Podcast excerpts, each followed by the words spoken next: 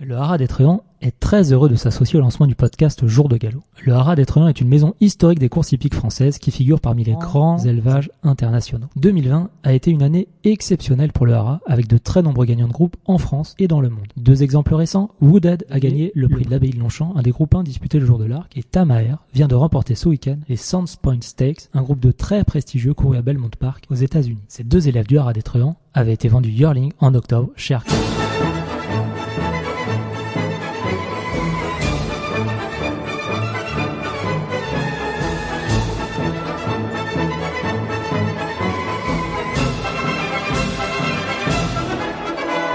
Bonjour à toutes et à tous, on se retrouve comme chaque semaine pour JDG, l'émission, avec euh, cette semaine euh, au programme les deux plus belles courses de deux ans en Angleterre, remportées par DFR, la compétitivité justement des Français, avec ce lundi à France Gallo la première partie euh, du plan présenté devant le comité et le conseil d'administration, et enfin focus sur l'obstacle à une semaine du grand steeplechase de Paris. Bonjour Adeline Gombeau. Salut à tous.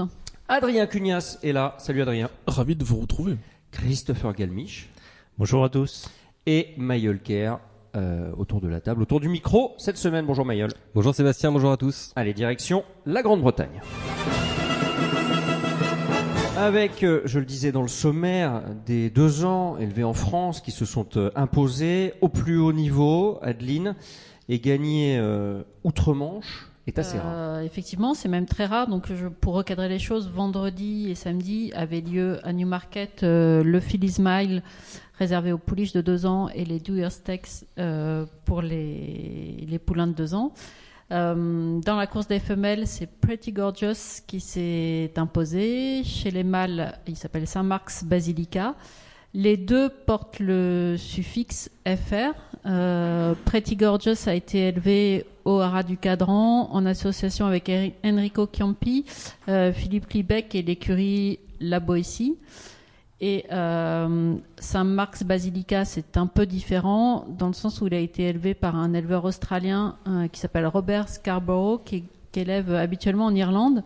Mais la mère du poulain était, était venue à la saillie de, de Siouni, donc, parce que c'est un fils de Siouni. Donc, euh, et elle est restée euh, aux Aga Khan Studs pour pouliner, puis pour être ressaillie ensuite euh, par Siouni. Donc, euh, donc si je dis que c'est un FR, ma chère collègue Anne-Louise va m'arracher les cheveux parce que... Et elle est dangereuse, on la connaît. Et, et je, je m'en méfie. Donc voilà, c'est il est FR, mais pas élevé par euh, par une personne euh, qui a basé son élevage en France. À la ça, ça différence paraît de Girl. cette- Mais c'est très compliqué. Euh, il faut savoir qu'en France, c'est quasiment le seul pays mondial, je pense, où l'on distribue des primes. Euh, des primes aux propriétaires et aux éleveurs. Euh, donc il il faut que les chevaux euh, remplissent des conditions bien, bien spéciales. Donc ils, qu'ils aient été nés élevés en France ou assimilés aux nés élevés en France. Donc euh, les assimilés aux nés élevés en France, c'est, enfin si je me lance dans l'explication, ça va être, euh, je sais pas, peut-être que Mayol il peut synthétiser Non, mais sans ça ce. en- Bah, Mayol, je sais pas si vous avez entendu un grassement, c'est Mayol qui s'est levé à un oui, moment. je- ouais, qui vient à mon, à mon secours. Non, mais euh, sans, forcément expliquer euh, dans les, dans Alors, les détails. on peut, on peut les- donner, oui, Ouais. peut-être ce qu'on peut donner pour euh, rebondir sur ce que disait Adeline, ce qu'on peut donner, c'est peut-être l'esprit du FR. Qu'est-ce que l'esprit de, de ce système qui est assez propre à la France? Il y a peu de pays dans le monde qui le pratiquent. Il s'agit d'encourager l'utilisation euh, de la main d'œuvre française et des ressources françaises. Donc, utilisation des étalons français et utilisation des services offerts par les haras en France. Ça veut dire, si vous jouez le jeu, quand votre cheval courra, vous toucherez une sorte de, de, de prime rétroactive basée sur les résultats de course pour vous récompenser euh, d'avoir fait tout le travail d'élevage en France. Et plus vous utilisez les services français de A à Z, et l'idéal étant d'être par un français et d'avoir fait tout, tout, tout l'élevage de votre cheval en France, et plus vous touchez à la fois quand vous êtes propriétaire et à la fois quand vous êtes éleveur. C'est un système qui est très français aussi parce que en France la tradition, vous le savez, c'est de taxer et chez nous la main d'œuvre est assez chère. Mais mais également de rendre. Donc en fait, l'État aime bien nous en prendre le maximum pour ensuite nous en rendre une partie. Bon, si on compare euh, à un autre pays européen qui a un élevage euh, assez florissant dans le pur sang qui est l'Irlande, Hmm. eux ils ont fait un choix radicalement différent. Il n'y a pas d'encouragement à l'élevage, mais il n'y a pas de fiscalité. Oui, c'est ce que j'allais dire. La fiscalité. fiscalité, rien à voir. Voilà, donc d'un côté, en Irlande, ils vous, ils vous laissent votre argent, à vous de l'utiliser pour élever. En France, on vous le prend Et et, on en ensuite parlait- on vous en rend une partie. On en parlait la semaine dernière j'ai l'impression que ça va être un sujet. On va en parler euh, d'ailleurs dans, dans, dans quelques instants. Si on voulait, enfin, sans rentrer forcément dans les détails, justement, est-ce qu'on on- on est pour Est-ce qu'on est contre Est-ce que ce système, comme vous le disiez, euh, unique est bon ou pas? Et là, le blanc. Non, c'est un système, c'est un système qui est forcément intéressant. Je dirais qu'il est d'autant plus intéressant dans les périodes de crise. Euh, là, on voit que en Angleterre, parce que nous évidemment, on, voit l'Angleterre parfois avec des yeux admiratifs, mais en Angleterre, les courses sont pas en super forme et notamment le propriétariat anglais, petit ou moyen, euh, va assez mal. Et, on voit de plus en plus d'Anglais qui, qui sont tentés par l'expérience française. D'ailleurs, euh, France Gallo vient de lancer une grande campagne de communication pour pousser les gens à venir courir et, et élever et voire Mmh, entraîner en France. Et on s'attend dans les années qui viennent à voir arriver de plus en plus d'Anglais et d'Irlandais sur notre sol. Ça, ça a déjà commencé. Oui, Donc et- ça, et, il ça un communique des beaucoup effets. sur le fait que les allocations sont majorées par, euh, par ces primes, justement. Oui. Ouais, ça s'est passé avec euh, Leach, notamment euh, Edward Leach et sa femme Sophie, qui, qui communiquent à chaque fois qu'ils prennent euh, une allocation euh, pour dire euh, voilà, on a pris 5000 euros parce qu'on est euh, troisième euh, à Clairefontaine. Pour la même course en Angleterre, on aurait pris 500 livres. Oui, et là on parle d'obstacles. Ça marche en obstacle et en plat. Si, si je puis me permettre d'apporter une limite à ce, à ce système qui est probablement assez bon, mais c'est qu'il y a une confusion en fait. À l'étranger, notamment, les gens pensent que tout ce qui n'est pas FR est forcément élevé hors de France. Or, il y a des IRE ou des GB qui sont en fait des FR assimilés. Et du coup, ça crée une confusion parce que les gens à l'étranger ont l'impression qu'il n'y a pas un cheval français qui avance. Euh, en plat, alors qu'en fait Sister Charlie ou d'autres sont en fait des chevaux vraiment français. Il y a beaucoup de chevaux français parce que la mère a été saillie à l'étranger, le foal est né à l'étranger, enfin etc etc. Mais ils sont, chez nous, ils sont considérés comme les assimilés au nez élevé en France. Donc leur, euh, Ex- Exactement. leurs éleveurs, Ce que je veux vous dire en fait, c'est que c'est que le, le, je voulais parler en termes de communication. Et il y a eu plusieurs tribunes, notamment dans les médias étrangers, où des personnalités françaises disaient oui, mais en fait, si vous prenez par exemple les chevaux de l'écurie verte et mer, il y en a beaucoup qui sont élevés en France euh, et c'est des chevaux qui sont pur produits d'élevage français, mais qui sont pas marqués FR derrière leur nom parce que euh, étalon étranger, etc., mais qui ont les primes, etc. Donc ce que je veux dire Ou par là, parce que la mère est partie, euh, Eh, exactement, mais c'est la majorité est du partie euh, à la saillie d'un étalon à l'étranger quand elle était. Exactement, donc ça pose un problème en termes de communication en fait, c'est ce que je veux dire. Pour revenir sur Pretty Et, Gorgeous, et à l'inverse, du coup, on récupère un, un- enfin, on récupère le, le, le FR récupère un cheval comme Saint Marx Basilica qui était, qui si on, enfin, il est issu d'un étalon français, mais d'un éleveur qui n'a Hmm. pas basé son élevage Hmm. en France. Enfin, voilà, c'est là pour le coup, c'est. Mais, mais je pense que c'est plutôt dans l'autre sens. Oui, où- non, non, mais je, je suis d'accord que ce cheval-là, c'est, c'est un peu une exception. pour revenir justement sur les deux poulains, euh, enfin les deux poulains, la pouliche et le poulain qui ont gagné vendredi et, et- et samedi, est-ce qu'on peut imaginer avoir cette année un, un meilleur deux ans européen? On rappelle que depuis Dabirsim en 2011, qui avait euh, qui avait euh, fait égal, euh, jeu égal avec Camelot, est-ce que c'est possible, euh, notamment avec ceux qu'on a vu ce week-end? La pouliche, à mon avis, elle va finir en tête de sa. Pretty Des, Gorgeous. oui, Hmm. des, des femelles. euh, Le mal, le mal, c'est Le mâle, je, Coolmore peut avoir encore, euh, encore meilleur, notamment parmi ceux qui vont, qui vont envoyer à la, à la Breeders' Cup. euh. C'est ce que j'allais dire. Pour, il y a encore des courses avant la fin de la saison, donc c'est difficile de, de savoir s'il aura, euh, si définitivement il aura le meilleur rating de l'année. Mais ils seront très bien placés, donc euh, c'est une bonne publicité quand même pour l'élevage et pour les étalons français. Pour, pour terminer avec ce sujet, tous les FR ont des primes? Ben, ces deux-là euh, ont été exportés, euh, enfin, sont partis de France euh, trop jeunes pour pouvoir bénéficier de la. Vous vous rappelez la la, prime. la- la règle? Ça veut dire qu'ils sont partis de France avant avant le 1er juin de l'année suivant leur naissance, donc quand ils étaient yearling. D'accord. Je pense que Pretty Gorgeous a dû être vendu fall. Elle a ça, été vendue full en décembre chez Arcana, elle est partie dans la foulée, donc elle a, il y aura pas de, elle aura pas de prime. Mais son Mais éleveur. elle est FR, elle est Oui, FR sans et- prime. et son peu- éleveur- FR sans prime. Et son éleveur étant basé en France, euh, il touche quand même une, une prime sur ses gains à l'étranger. Enfin, Il y aura une prime à l'éleveur sur les gains étrangers, mais il n'y aura pas de prime propriétaire. J'espère que les gens qui nous écoutent étaient pas en train de conduire ou de faire autre chose, parce que sinon ils ont dû avoir trois accidents de voiture depuis tout à l'heure. On les a perdus là. On a eu un accident de voiture et deux AVC. J'ai les chiffres sur, mon, sur mon téléphone. Allez, on continue de, de parler de compétitivité de la France dans les courses. Avec ce lundi matin à France Gallo, euh, en parlant de compétitivité, euh, justement une, une réunion. On va, on va déjà rappeler les faits, euh, Mayol, on en a parlé notamment la semaine dernière euh, dans JDG l'émission. Oui, le constat, c'est que les Français ont, des résultats qui sont considérés de manière globale, hein, plutôt comme en baisse par rapport à, à la décennie précédente, aux décennies précédentes. Et d'autre part, il y a une baisse des effectifs des jeunes chevaux, des chevaux de deux ans. Donc, la confluence entre les deux, euh, informations fait que France Gallo, dont c'est le rôle, hein, rappelons-le quand même, de, participer à l'amélioration de la race, euh, a pris le taureau par les cornes et a, décidé de faire quelques réglages, quelques propositions de réglages. Pour l'instant, on en est au stade des propositions pour essayer de rendre ah, les courses françaises dans leur ensemble plus compétitives. Donc, quand je dis dans leur ensemble, on parle à la fois du propriétariat, du tissu de propriétaire, on parle de l'élevage et on parle de l'entraînement, hein, puisque c'est un problème à, trois facettes. À la limite, on peut être performant dans un des domaines et l'être moins dans, les autres.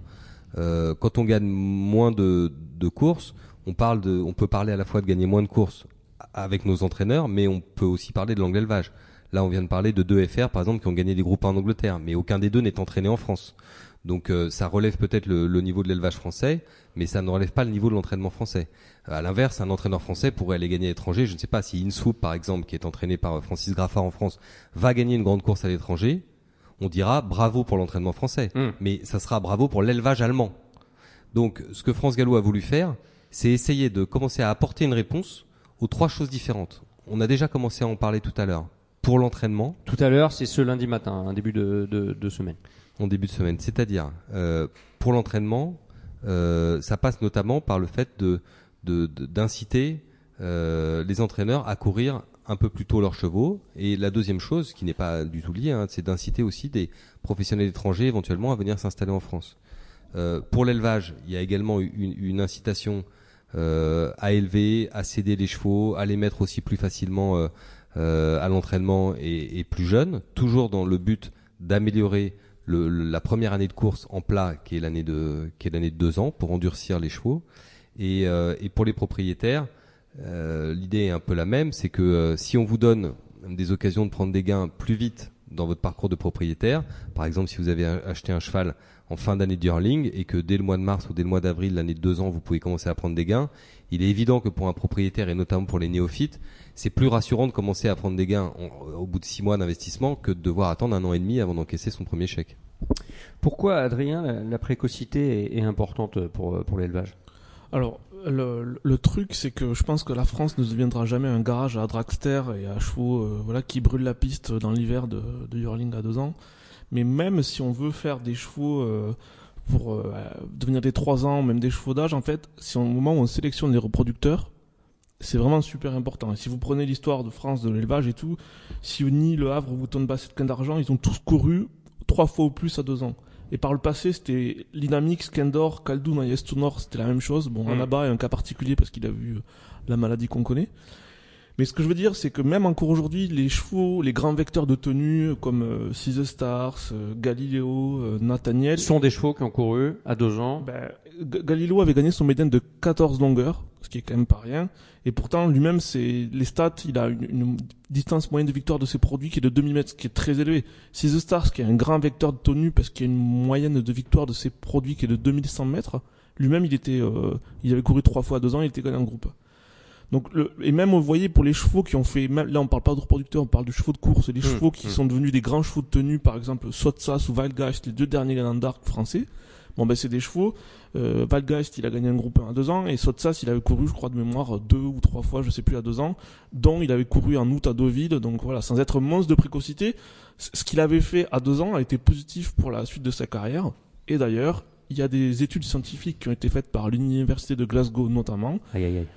qui prouvent en fait que les chevaux qui travaillent tôt, que ce soit des chevaux de plat, Son vecteur de tenue et, et non, de- c'est qu'en fait ça favorise leur développement articulaire quand le travail est bien fait. Hmm. C'est-à-dire qu'il y a des extrêmes. Si vous Mais je crois que le, il y a beaucoup plus longtemps, le baron Finot disait pas autre chose quand il expliquait qu'il fallait faire sauter les poulains, euh, je crois, dès leur fall ou Mm, yearling. mm, enfin, pour, mm. euh, Oui, ce que dit, parce que Adrien n'est pas allé au bout de son- sa démonstration, ce que dit l'université de Glasgow, c'est que le fait de courir à deux ans, non seulement ne fragilise pas les chevaux, Mais ça mais les les renforce. renforce et il y a moins d'accidents Hmm. chez les chevaux qui ont débuté à deux ans que chez ceux qui n'ont pas débuté à deux ans. Donc c'est intéressant. C'est intéressant parce que l'idée reçue et, et beaucoup de gens qui sont des pourfendeurs des courses Bah, de deux ans C'est qu'on disent casse les chevaux. vous allez casser les chevaux en les Évidemment. courant trop jeunes. En fait non, c'est le contraire. Ouais. Les chiffres montrent le contraire. Meilleur exemple avec vous. Voilà. Vous, êtes, vous êtes sorti de votre poussette à 20 ans. Je vous suis- êtes un marathonien hors pair Je suis, je suis rentré. J'ai passé mon bac à trois ans. À trois, j'ai passé mon bac à trois ans et demi. et J'ai eu une mention passable. Donc j'ai- j'ai deux exemples pour illustrer ça. Donc il y a en France, il y a deux choses où on est plus fort que les Anglais, c'est produire des chevaux d'obstacle et les pur sang arabes. Mhm. La France, c'est le pays où on sélectionne les pur sang arabes à 3 ans, ce qui est l'équivalent des deux ans pur sang anglais, et c'est pour ça qu'on a en partie le meilleur Et l'élevage de chevaux d'obstacle en France est, à mon avis, supérieur à celui de l'Irlande pour plein de raisons, mais une de ces raisons, c'est le fait que la sélection est faite plutôt à 3 ans, où on détecte plus vite les signes de qualité et où on améliore, la préparation, l'endurcissement des chevaux. Et ensuite, si vous prenez, je vais prendre quatre exemples de grands chevaux d'âge qui ont été des chevaux exceptionnels, euh, quatre profils très Attendez, différents. Adrien, juste une chose, précision. Vous venez de parler des courses de 3 ans. C'est en France pour détecter les chevaux ou en Angleterre? J'ai pas bien compris. Non, c'est qu'en fait, des chevaux en Angleterre, les chevaux d'obstacle, qui courent pas à 3 ans ou très peu ou de manière D'accord. C'est en France. Nous, dès leur plus jeune âge, Oui. on les fait courir. Mais, il se trouve qu'après, quand à 8 ans, il gagne la Gold Cup,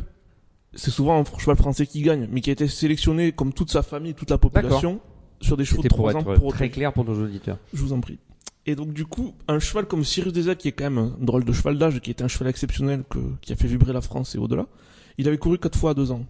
Casbah Bliss, qui est un cheval qui a gagné... euh, Enfin, Cyrus des Aigles au niveau élevage, ça va être compliqué. Quand même. Oui, mais si vous voulez, en termes d'endurcissement, ça veut dire quelque chose. Il y a On a pas... bien, on avait compris. C'était pour vous, pour vous taquiner. Casbah Bliss, qui était quand même un drôle de cheval aussi, il avait couru cinq fois à deux ans. Un cheval, moi, que je, qui m'avait beaucoup marqué, c'était Yumzen, qui, avait- qui avait quand même duré jusqu'à je sais pas quel âge, il avait couru trois fois à deux ans. Steyer qui courait l'arc, euh, pareil, euh, comme s'il était sur euh, n'importe quel. euh, Exactement. Et The Grey Gatsby, qui est le cheval qui avait couru à peu près, qui avait fait toutes les guerres du monde, et qui est homme maintenant, il, il, il avait couru quatre fois à deux ans, quoi.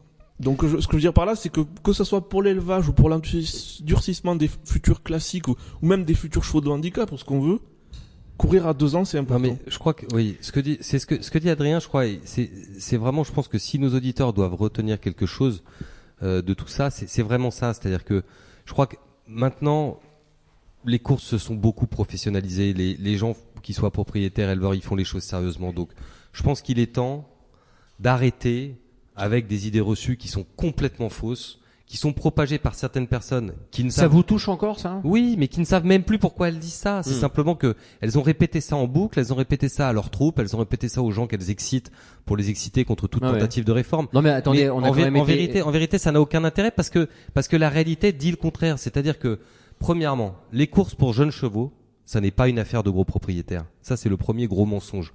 Les courses pour jeunes chevaux, ça concerne tout le monde. Et quand on voit, par exemple, ce qui se passe dans le sud-ouest, prenez le profil des gens qui ont de la réussite chez les deux ans, qui ont eu une grosse réussite ces dernières années. Le plus grand d'entre eux, Alain Chopard. Alain Chopard, c'est un géant? C'est c'est Cheikh Mohamed, Alain Chopard? Moi, j'ai pas l'impression que ce soit Cheikh Mohamed. Prenez tous les éleveurs qu'Adrien connaît bien dans le Tarn et autour. Je veux dire, ils courent beaucoup les deux ans. Donc dire en boucle que faire développer un programme de deux ans en France, c'est le faire pour Cheikh Mohamed ou pour. Coolmore, c'est un faux. énorme mensonge. Première chose. Deuxième chose, on dit que c'est contradictoire avec la durée de carrière. Faux. Plus les chevaux courent jeunes, plus ils durent longtemps. Et troisième chose, on dit que c'est du cheap speed, c'est-à-dire qu'on va faire que de la vitesse, que des courtes distances, etc., et qu'on gagnera plus jamais l'arc. C'est faux. Adrien a donné l'exemple de chevaux performants sur 2000, 2004 et plus, qui, Qui ont avaient couru, couru à deux deux ans. ans. Hmm. Donc à un moment, il faut quand même arrêter. Je veux dire, c'est trop facile. Il y, a un exemple. Juste, juste pour nos auditeurs qui ne peuvent pas voir, mais peut-être qu'un jour ce JDG émission sera en vidéo. Fallait voir Mayol qui tenait son micro, voilà, et qui me qui montrait du doigt et qui était très très très énervé. J'ai juste Adrien. un exemple. Cette année, c'est un éleveur qui est parti de zéro, qui est tête de liste, il s'appelle Guy Pariante, et Guy Pariante a un fonds d'élevage de juments, dont certaines viennent de chez Monsieur Chopard, mais d'ailleurs aussi. Et, et Guy Pariante, c'est quelqu'un qui a, même s'il a des chevaux qui tiennent, Scaletti il tient, Morando il est qualifié pour la Melbourne Cup, Hmm. je veux dire, Guy Pariante, c'est quelqu'un qui a de la vitesse, de la précocité dans son élevage. Et qui n'hésite pas à courir à deux ans, surtout. Enfin, Exactement. Et qui a toujours poussé ses entraîneurs à courir à deux ans. Ap- Après, ce que je veux dire par là, c'est que encore une fois, il y a précocité, précocité. On va pas transformer euh, la France en en, en, heure- en- en crèche pour produire des chevaux de Coventry Stakes. Mais entre ça et produire des, des profils comme là on a vu euh, Pretty Gorgeous ou des chevaux comme ça qui sont génétiquement pas des ultra précoces, c'est pas des c'est pas des Kodiak, c'est pas c'est pas des acclamations. Mais je veux dire, c'est des chevaux qui sont endurcis aguerris. Moi, je voudrais dire une autre chose aussi par rapport à par rapport à tout ce que ce que vient de nous dire Adrien, c'est que quand il a pris l'exemple de l'obstacle et des chevaux arabes. Ce qui est intéressant, et ça c'est une chose aussi qu'il faut que tout le monde ait bien en tête, c'est que quand sur une période suffisamment longue, on modifie le programme des courses et donc on modifie les conditions d'entraînement, à terme, ça finit aussi par modifier, en l'améliorant, l'élevage. C'est-à-dire que ce qui est formidable, et c'est ça qui est très intéressant, le travail d'amélioration de toute race d'ailleurs, pas seulement les chevaux, c'est que quand l'homme lui donne une orientation qui est la bonne orientation, ça finit par avoir une portée positive. Vous savez, quand vous, quand vous me parlez de ça, je, je- je vais revenir à des temps euh, pas, pas si lointains que ça finalement, puisqu'on va parler de la, de la guerre et des chevaux justement de, de, de, de l'armée et du, et du cross country. C'était vraiment pour améliorer les chevaux Oui. qui finalement euh, derrière devaient avoir une endurance et- fantastique. et- et c'est pas c'est pas nouveau. Enfin, je veux non, c'est pas, on nouveau. Et rappelons, rappelons cette chose simple que le- les courses au trot, au trot attelé, donc avec le sulky, c'était une simulation du fait de tirer les canons sur le champ de bataille. Hum, hum. Et le sulky, c'est jamais qu'un canon qu'on emmène à un autre endroit pour aller tirer d'une autre position.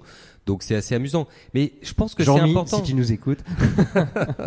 C'est important de le dire pour, euh, pour, pour nos auditeurs, c'est que quand on fait cet effort d'orienter comme l'obstacle a su intelligemment le faire et comme les Arabes ont su intelligemment le faire, quand on fait l'effort d'orienter son, ses courses et donc ses allocations et donc l'entraînement vers plus d'endurcissement des chevaux plus jeunes, on en obtient les bienfaits Hum.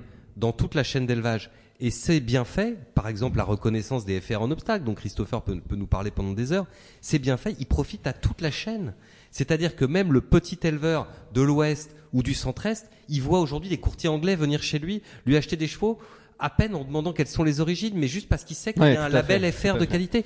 Donc c'est pareil. Dans cette réforme, il faut pas dire que donner plus de plus d'opportunités de courir aux chevaux de deux ans, c'est une réforme pour les gros, parce que là encore c'est faux. Si le label FR s'impose également en plat chez le pur sang, D'accord. même le petit Justement, éleveur en province ju- en justement. profitera. Alors je vais surtout pas lancer euh, euh, Christopher sur euh, l'élevage Ah, FR en, en obstacle. En revanche, une dernière question sur le sur le sujet à Adrien, euh, puisqu'on parlait des chevaux précoces en obstacle, on parlait de, de l'élevage de, de chevaux d'obstacle et, et de pur sang arabe.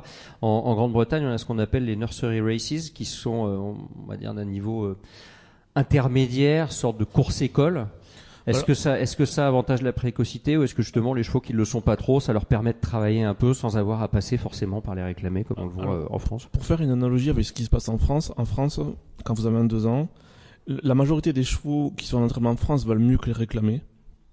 Et ils valent moins bien qu'un Méden parisien. Parce que les Méden parisiens, vous avez tombé face à des très bons souvent, ou des très bons en devenir. Et en même temps, vous n'êtes pas forcément obligé de vouloir courir réclamer. Et donc les Anglais ont inventé un système, les Nursery Races. Il y en a environ 150 par an. Bon, la population est plus grande, mais bon, il y en a 150 par an. Et c'est des courses, voilà, qui sont des, des, euh, handicaps pour, pour deux ans, qui vous permettent en fait de faire progresser vos chevaux. Et c'est sûr que probablement ça s'adresse surtout au cœur de la pyramide, pas à l'élite, hein, les Nursery Races, avec des chevaux voilà, qui prennent de l'expérience, qui s'aguerrissent, etc. Et dans ces chevaux euh, pa- passés par les Nursery Races, certains vont devenir de, des chevaux de handicap, donc des bons chevaux, qui alimentent le système, etc., des, des bons chevaux, et certains vont devenir des très bons chevaux, et qui avaient juste besoin d'un peu plus de temps et un peu plus d'aguerrissement. Et si on prend un exemple récent, c'est Lone Eagle qui a gagné les Zetland Stakes euh, le 10 octobre, euh, en groupe 3 sur 2000 mètres, c'est quand même pas le summum de la précocité pour un deux ans, etc. Et lui, il est passé par une nursery races. Oui, les, les Nursery Races ont, ont, ont deux, deux gros avantages. Effectivement, le premier, c'est de permettre aux deux ans de courir plus et également de courir avec des pelotons fournis et donc de s'aguerrir à des courses avec un grand nombre de partants. Ce qui est plus formateur que des médailles à 4 partants, Et 5 partants, d'ailleurs, 6 partants. à, à ce sujet-là, euh, regardez des vidéos d'entraînement en Angleterre ou en Irlande. Ils travaillent les deux ans par paquet de 20 ou 30 quand, et je veux dire, quand je parle paquet, c'est vraiment bot-bot. Euh, regardez des gazons de deux ans euh, à Chantilly, ils sont à 100 mètres les uns des Ouais, autres. Enfin, euh, Qu'est-ce qu'on apprend Et, voilà. et le deuxième avantage donc de, des Nursery Races, c'est pour le propriétaire lui-même, parce que effectivement, quand vous avez, vous venez d'investir dans un cheval et qu'il va falloir deux ou trois courses pour le situer, il y a deux choses que vous voulez éviter. La première chose, c'est de le vendre trop vite en passant à À réclamer. réclamer, ouais. Mais la deuxième chose, c'est de, de finir trop près d'un bon cheval dans un Méden, même si vous ne valez pas ce Et de cheval. se faire tuer en et de valeur. se faire tuer en valeur handicap derrière et de ne plus pouvoir rien courir. Mais ce qui, ce qui est important dans ces nursery races, c'est que c'est vraiment pour le cœur de la pyramide. C'est pas juste pour préparer, façonner des, top chevaux. Il y a des top chevaux qui sortent des nursery races, mais c'est surtout pour aider la base des propriétaires qui ont eu le courage d'investir dans des yearlings et d'avoir des deux ans à, préparer leurs chevaux, à prendre du plaisir sans tout casser et sans compromettre la suite de la saison et de la carrière du cheval.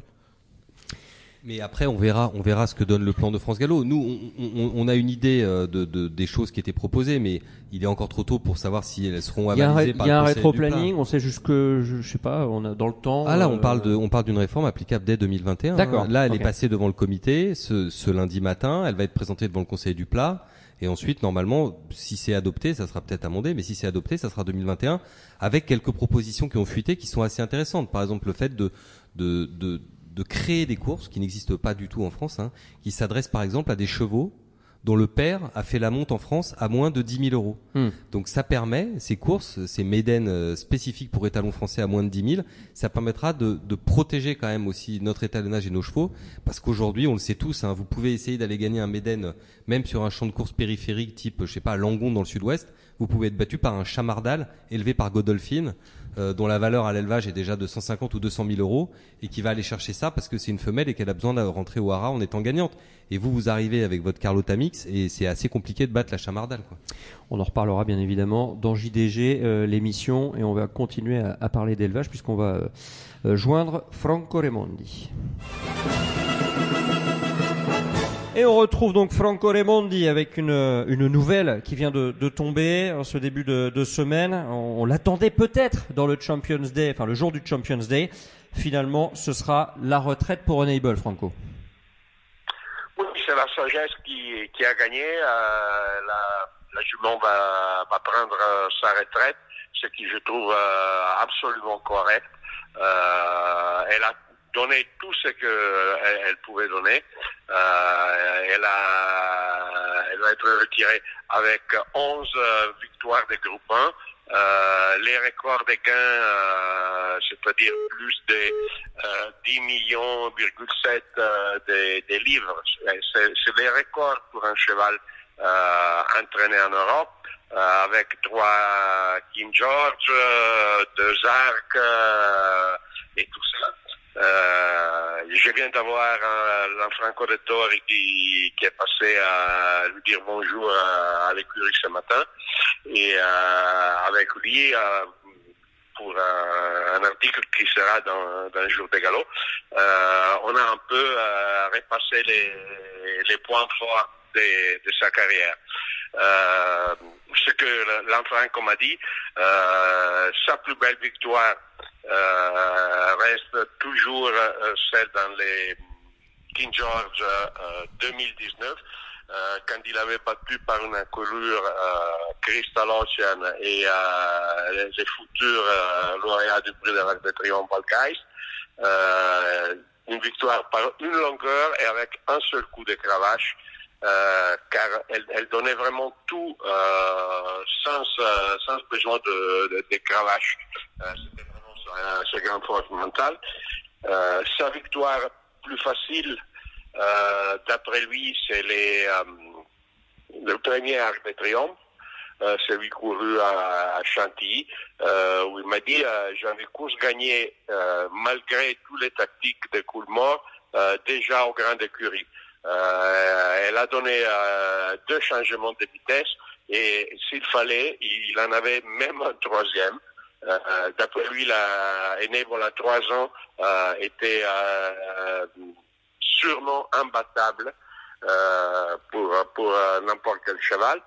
Et bon, ensuite, on, on, a regardé un peu les, les regrets.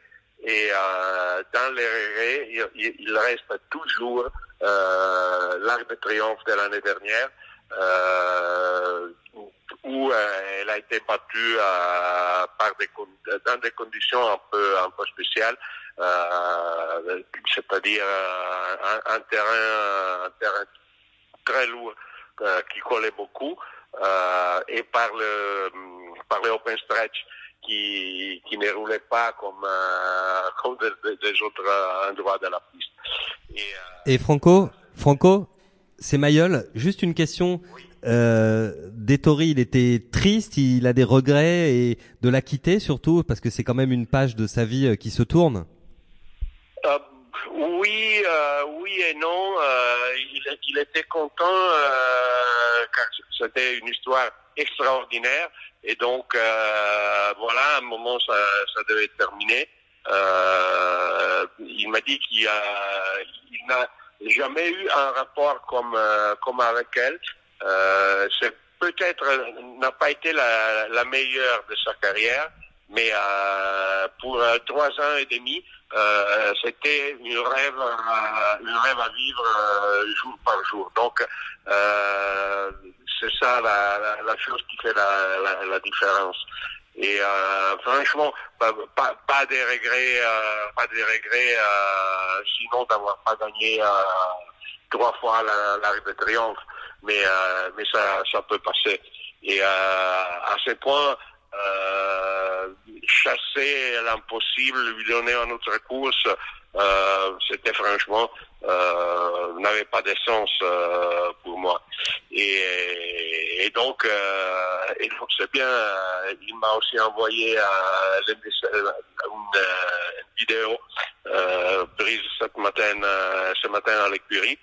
Et, et voilà, on, on voit vraiment le, les rapports entre un jockey et un cheval. Euh, c'est une histoire qui, qui n'est pas comme les autres. Et on l'a vu, et on l'a vu d'ailleurs, hein, Franco, le, le, le jour de le jour de l'arc, au rond de présentation, il avait du mal à, à- à quitter la jument. Pour terminer euh, sur euh, Unable et cette retraite, elle sera présentée euh, à Kingman. Hein. Oui, c'était là aussi les, les choix logiques. Kingman, c'est les, les talons sur, sur la montante de, de chez Jadmont. Euh, le prince Abdullah aime beaucoup euh, utiliser ces, ces étalons maison. Euh, Kingman va rapporter de la, de la vitesse euh, à Enable. Euh, J'ai un petit doute euh, au niveau des modèles, euh, car Kingman normalement euh, donne très grande euh, et euh, Enable est très grande aussi. Donc euh, peut-être qu'il y a un, un étalon avec des, des courtes jambettes, ça marchait mieux. Mais mais là on a on a vraiment on attend de, de voir que- qu'est-ce qui s'arrive. On en connaît d'autres hein, qui ont des qui ont pas des très grandes jambes mais qui courent euh, très vite. Merci Franco. Et merci à vous. Et nous, on va parler d'obstacles.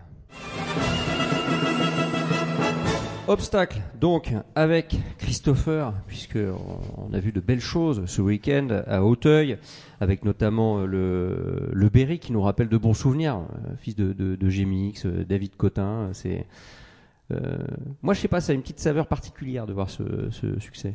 Ouais, et puis pour moi, je pense que c'est vraiment un leader assez exceptionnel dans une génération exceptionnelle, parce qu'on a quand même, pour moi, en fait, pour déterminer une génération exceptionnelle, il- on prend le leader de la génération, on le retire et on regarde si les autres pourraient être des leaders vraiment qui, qui tiennent la route. Et là, si on retire le Berry, on a Galéo Conti qui a tout à fait la pointure d'un leader. Si on retire euh, Galéo Conti, on a Général en chef qui a aussi la pointure pour être un leader. Donc en fait, on a avec le Berry un leader d'une d'une grande génération comme on en voit chez les 4 ans euh, tous les 15-20 ans quoi.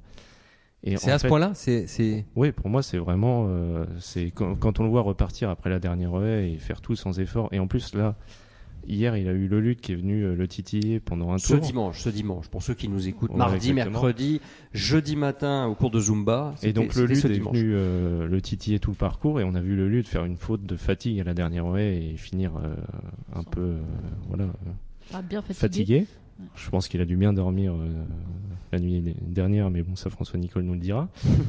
mais euh, on voit qu'il use les chevaux au train et qu'il qu'il va à son train et que s'il continue comme ça, euh, s'il peut faire 6000 mètres comme ça, euh, Ouais. c'est un gagnant de grand style potentiel. Ouais, d'ailleurs, David Cotin, je crois, c'est ce qu'il t'a déclaré juste après la course que bah, l'objectif c'était le Maurice Gillois et ensuite le, le Grand Style 2021. Enfin, c'est ce que j'ai Ouais. compris. Ouais, là Ouais. ça va arriver un peu vite. Le grand semaine 2021, j'ai dit. euh, Oui, bah c'était euh, la, man- la manière dont vous l'avez dit. Euh, donc euh, c'est aussi un bel hommage ce cheval au, au comte de Cazes parce que c'est la dernière génération qu'il a élevée, il est mort et c'est des vrais vieux éleveurs propriétaires français de longue longue date et c'est eux qui avaient élevé avec cette famille-là Dunaden mais ils ont gardé genre cette famille 60 ans qui a eu des fois pendant 10 ans pas donné un seul bon cheval et hop c'est ressorti, c'est quand même magnifique et élevé euh, à Molpère. Enfin c'est c'est c'est une très belle histoire. Ouais. C'est des gens qui en plus qui adoraient l'obstacle et avant de mourir ce, Mais c'est le frère de Berryville. si trompe. exactement. Ouais, C'est ça, donc là, Et donc c'est des gens en fait euh, qui, qui vivaient à l'étranger, etc., et qui suivaient ça de très près. Et disons qu'en fait ça a été un peu la, le soleil de leur vieux jour. Quoi. Et, et, Ouais, belle- et- oui, et belle histoire d'élevage aussi pour Francis Teboul, parce Oui. que Francis Teboul, c'est un peu, euh, si, si on devait faire une comparaison, ce serait un peu le Guy Pariante de l'obstacle, euh, avec Oui, Gémix. Même, même du, pl- en plat, il a une belle réussite, mais c'est vrai que l'histoire du cheval est belle parce qu'il a fait confiance à Gémix, alors contre vents et marées, parce qu'il il avait, il avait pas forcément de, des éleveurs qu'il soutenait au, au départ, et euh, là, au final, il se retrouve première année de production, paf, un, un, un cheval qui a un crack, quoi. Donc, euh, et qui, si euh, les petits cochons ne mangent pas, peuvent faire un gagnant de grand style. Ça, ça doit avoir une saveur particulière forcément pour David Cotin, que ce soit un rejeton de, de Gmix. Oui, et puis en plus, quand je lui ai demandé euh, par rapport au show que lui a monté, bon, il, il m'a dit évidemment, il y a eu des, des longues il y a eu des shows assez exceptionnels, mais lui fait partie euh, de ces shows-là. Quoi. Il y a, il y a un Est-ce côté. est-ce que vous savez un- combien de fois Gémix a couru à deux ans? Et là, Plusieurs fois. Huit Ah, fois. Huit fois à deux ans. Mais Huit- ils l'ont réclamé à, à deux ans à Vichy, si je me trompe Ouais. pas, non Ouais. Ouais, Je crois que ça, oui. ouais.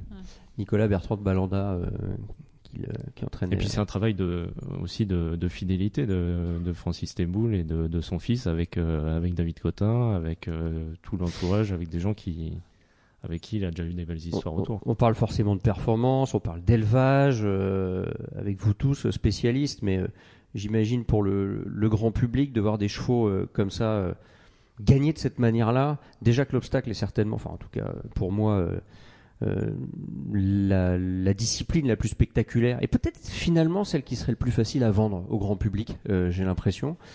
Voir ces chevaux comme ça, euh, ouais, bah, ça vous fait Oui, sourire. Non, non, mais c'est pas ça. Mais c'est que bon, faut, faut le vendre, mais faut, faut bien, euh, faut bien cibler quoi. Parce Faut bien connaît- cibler ce qu'on on vend. connaît des journalistes euh, sur France Télévisions qui seraient pas forcément. euh, Vous parlez de quoi? Vous parlez des chutes, vous parlez des. Oui, voilà, c'est c'est c'est plus ça qui est difficile à vendre, mais la longévité et la popularité des chevaux, ça, Pourquoi c'est est-ce que le trot, pourquoi est-ce que le trot est aussi populaire en, en France? On le rappelle, on est une des seules nations euh, à avoir le- Les trois disciplines au voilà, meilleur niveau. bah, parce que les chevaux peut-être durent jusqu'à 11 ans, je ne sais pas. Moi, je crois pas du tout. Hein. Ça, alors ça, c'est par- pareil. Pour moi, ça fait partie des idées reçues. D'accord. Le trot est plus populaire parce qu'il est moins cher, tout simplement. Moi, c'est pour moi, c'est la seule unique raison.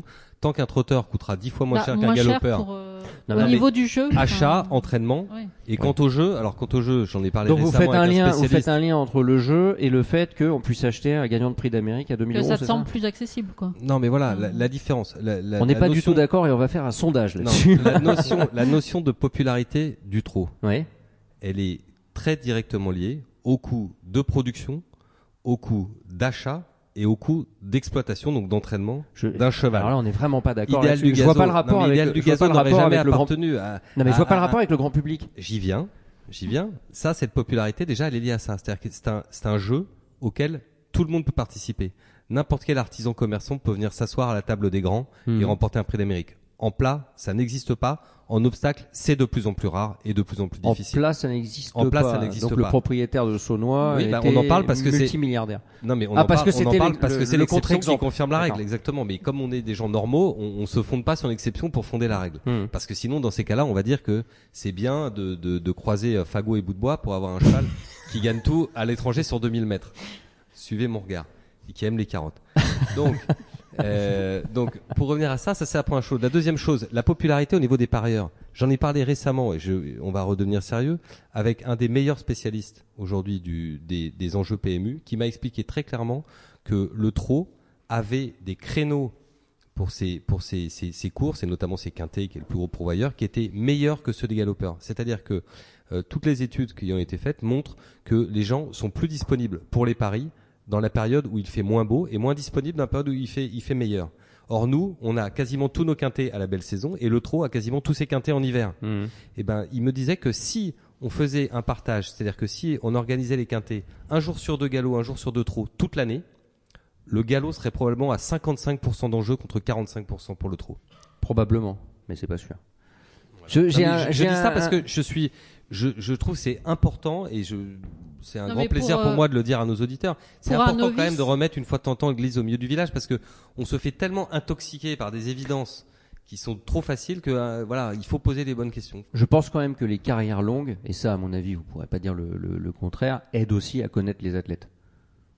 On peut pas, on peut pas, voilà, des chevaux qui terminent leur carrière à l'âge de 3 Ouais, ans. mais alors là, c'est que tu pars du postulat que ce sont que les, les gens, enfin s'identifient, pas s'identifient, mais que la popularité est basée sur les chevaux et pas sur les hommes. Non, alors que non, pour- ça c'est dans mon rêve que ça soit euh, basé sur les chevaux et pas forcément sur Non, les hommes. mais- Les deux sont bien, les deux sont bien. Non, non, mais je veux Il dire, faut faire- les- il faut faire des jockeys, Je pense euh. qu'on connaît plus euh, Soumillon que hum, que Sotsas Ou que trêve même. ou que Trèves. Oui, d'ailleurs, les enjeux. Donc ça veut dire que Christophe Soumillon, que l'on connaît depuis, Ouais, donc il faut qu'il que l'on connaît depuis, encore, voilà, voilà, que l'on mais- connaît depuis très longtemps, Oui, bah, euh, est populaire parce qu'effectivement on le connaît depuis. Bah, D'ailleurs, euh, les longtemps. enjeux, ils étaient très positifs quand il y a eu la bagarre euh, Christophe Soumillon, PC Moudot. Ouais, euh, tout ça à fait. fait beaucoup de bien, Tout à ça fait. beaucoup Ça de c'est un autre sujet. Ça c'est un autre sujet. C'est euh, les. Est-ce qu'on pourrait éventuellement imaginer des des. des Non mais euh, Sébastien, qui est la plus grande star entre Enable et Detori Moi, je, Bah, je des- pense des malgré tout que c'est Detori. Ouais. Même si Enable est une immense star, mais je pense que la plus grande des deux, c'est Detori. Bah, peut-être oui. euh, la longévité aussi de, de l'Enfanco des Tories, même si Enable aura finalement eu une une, une carrière euh, assez longue. On va revenir à nos moutons, plutôt à nos sauteurs, avec euh, donc on, on vient de parler de Le Berry, d'autres choses, d'autres très belles choses ce dimanche sur l'hippodrome d'Auteuil, forcément, I'm Walking, qui se dirige certainement euh, vers le vers le Congrès. Oui, il est assez impressionnant. Et déjà au printemps, euh, François Nicole avait euh, dans l'idée de viser le Congrès avec lui. Et euh, bon, ça aurait pu mal se passer hier parce qu'il a fait une faute à, la double barrière et, Gaëtan Mazur a évité la chute de peu. Mais après, quand on regarde son parcours, il a fait un parcours exemplaire. Il n'a pas fait une faute. Dès que Gaëtan lui a demandé d'accélérer, il a fait ça très facilement. Il est déjà presque comme un vieux routier alors qu'il a que 3 ans et que c'était son premier parcours de steeple face à, à des chevaux qui avaient déjà couru en steeple et gagné, notamment à Auteuil.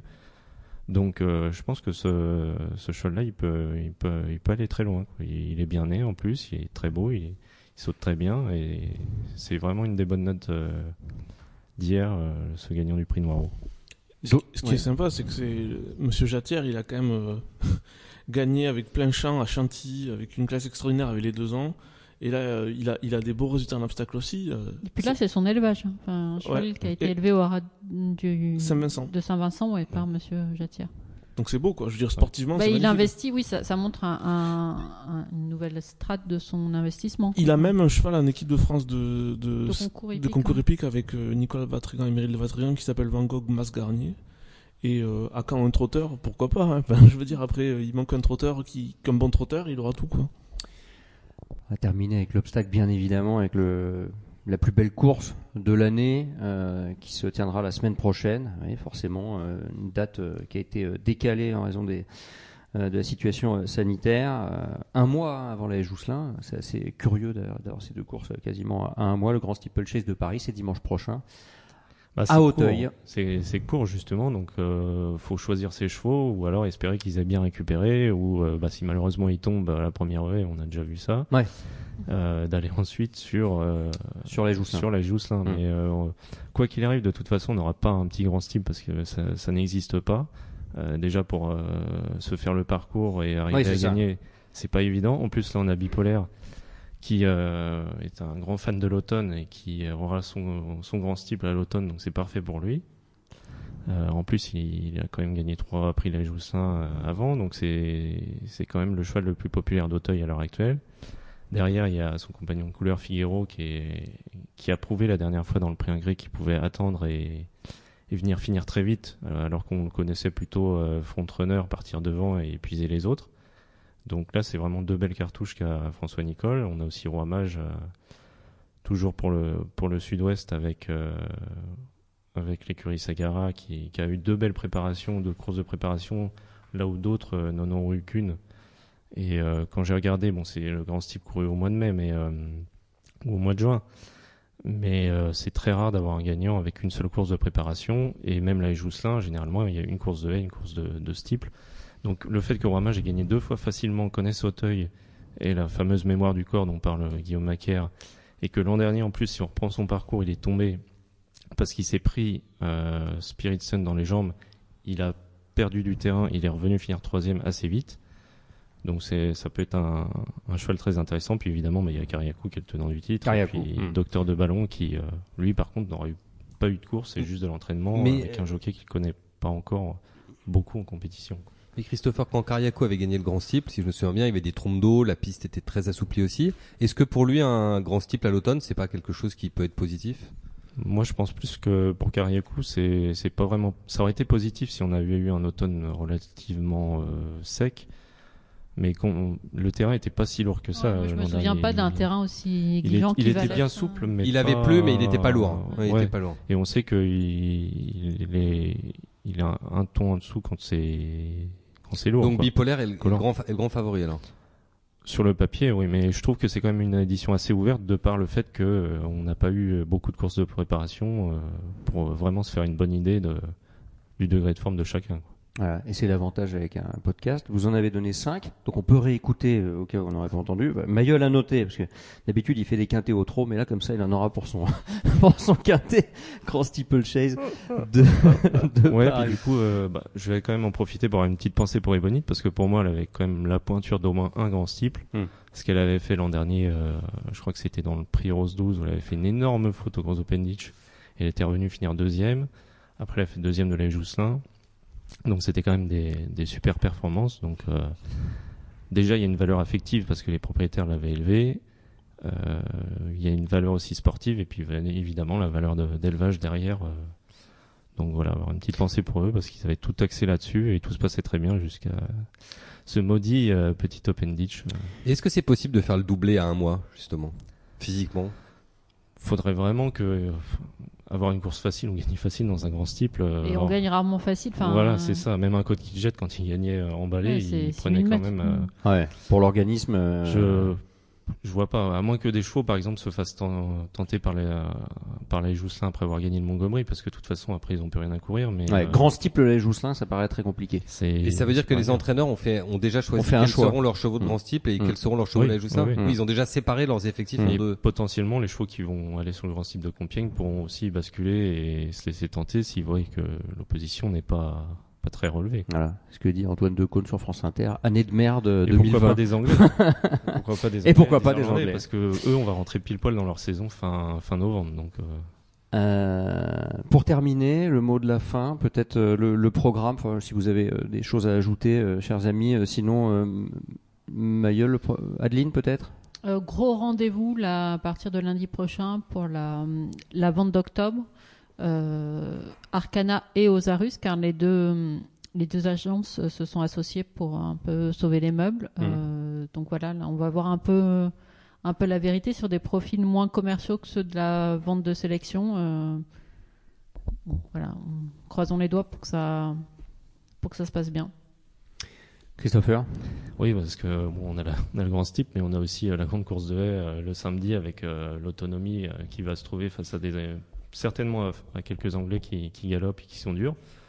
Donc euh, ça va nous offrir un beau moment. Puis il y a Gallo Marin aussi qui est un cheval dur, donc euh, C'est clair. être le, le premier temps fort du, du week-end. Magnifique euh, programme sur l'hippodrome. Et le Champions Day. euh, d'Auteuil et le Champions Day. Euh, bien évidemment, quel week-end nous attend et quelle émission nous attend la semaine prochaine? Il un sujet. euh, euh, on vous remercie d'avoir été aussi nombreux à nous écouter lors de la première édition de JDG, l'émission. On se retrouve la semaine prochaine. Salut. Ce deuxième épisode du podcast Jour de Galop était sponsorisé par le Haras des Tréants. En 2021, le Haras des Tréants offrira un exceptionnel parc d'étalons en plat avec Almansor, City Light, un fils de Sioni, Eloyom Zayn, Persian King et Sisorkik, qui a vu ses premiers deux ans en piste cette année avec un ratio de placés par partant impressionnant. Le Haras Tréants offre également des étalons d'obstacles de haut niveau, dont le célèbre Saint des Saints, leader de la discipline et père de champion, mais aussi son meilleur fils, Goliath Duberlet, invaincu en 2019 et meilleur steeplechaser de sa génération. Sans oublier Mascud Marvel, un fils du champion Monjeu qui a été meilleur stayer européen en 2011.